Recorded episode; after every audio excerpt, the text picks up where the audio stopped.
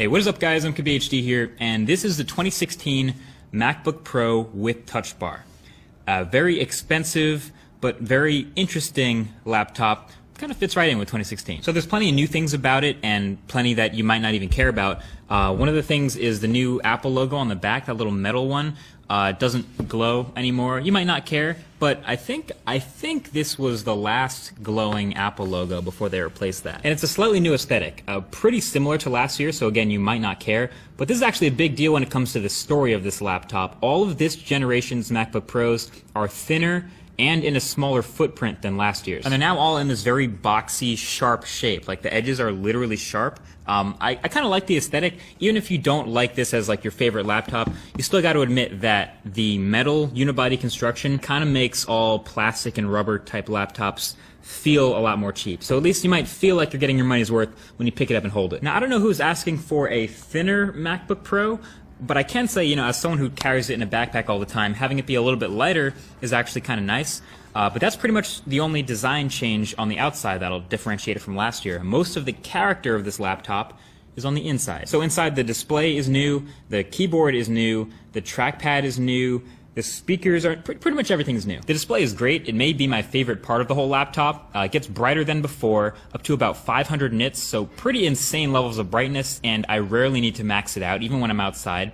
Uh, it's the same resolution as before, but it now supports a wider P3 color gamut, so it's a pretty great looking Retina display. Uh, the new keyboard moves to the second generation butterfly switch keys, and these definitely take some getting used to. I originally preferred, you know, the quieter, deeper travel chiclet style keys from last year's machine again, but after using it for a few weeks, I've gotten super used to these keys and I don't mind it. The lesser travel is still kind of weird with the arrow keys being all bunched up in the corner, but everything else is fine, and I type just as fast on this as last year now. And the trackpad is now huge. Like, I don't even think you understand. It's super massive. It's nearly the bottom half of the laptop. Uh, it's bigger than most smartphones, bigger than most people's whole hands. So on one hand, it's nice to have because such a huge surface will let you take the mouse from corner to corner without lifting your hand. So I guess it solves that problem. But on the other hand, palm rejection isn't quite as good, and there's still times where I touch the trackpad by accident, and that kind of gets annoying. So this is definitely something that I haven't completely gotten used to,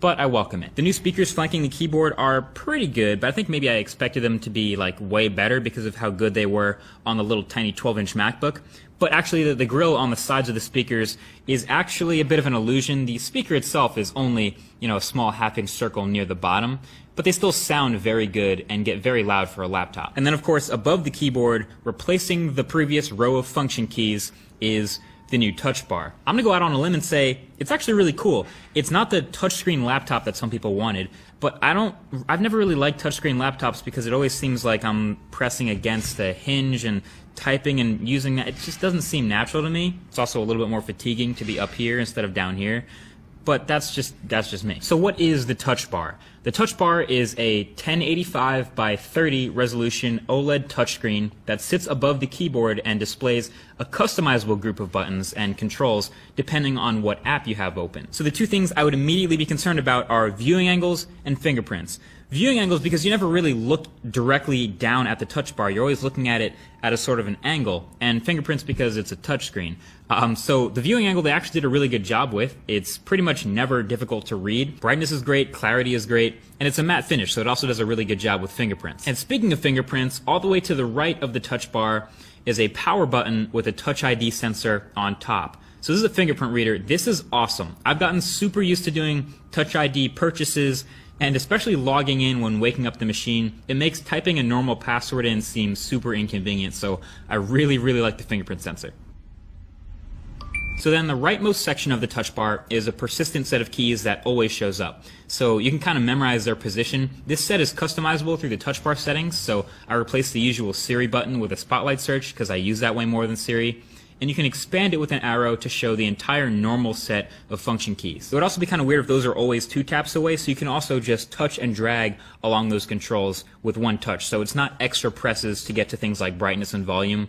They're still one tap away like they were when the whole thing was there. But then with some Apple apps, you get new functionality, new buttons to show up in the middle. So if you're in an app that doesn't support the touch bar, it's just a big blank space. And there are plenty of apps that don't support the touch bar that I'm waiting for an update for, But since Apple has had time to work on it, they've developed their own apps for the MacBook Pro to work with it. So since it's a super wide thing, it sort of works well for like sliders or a timeline. So in QuickTime Player, you can quickly and really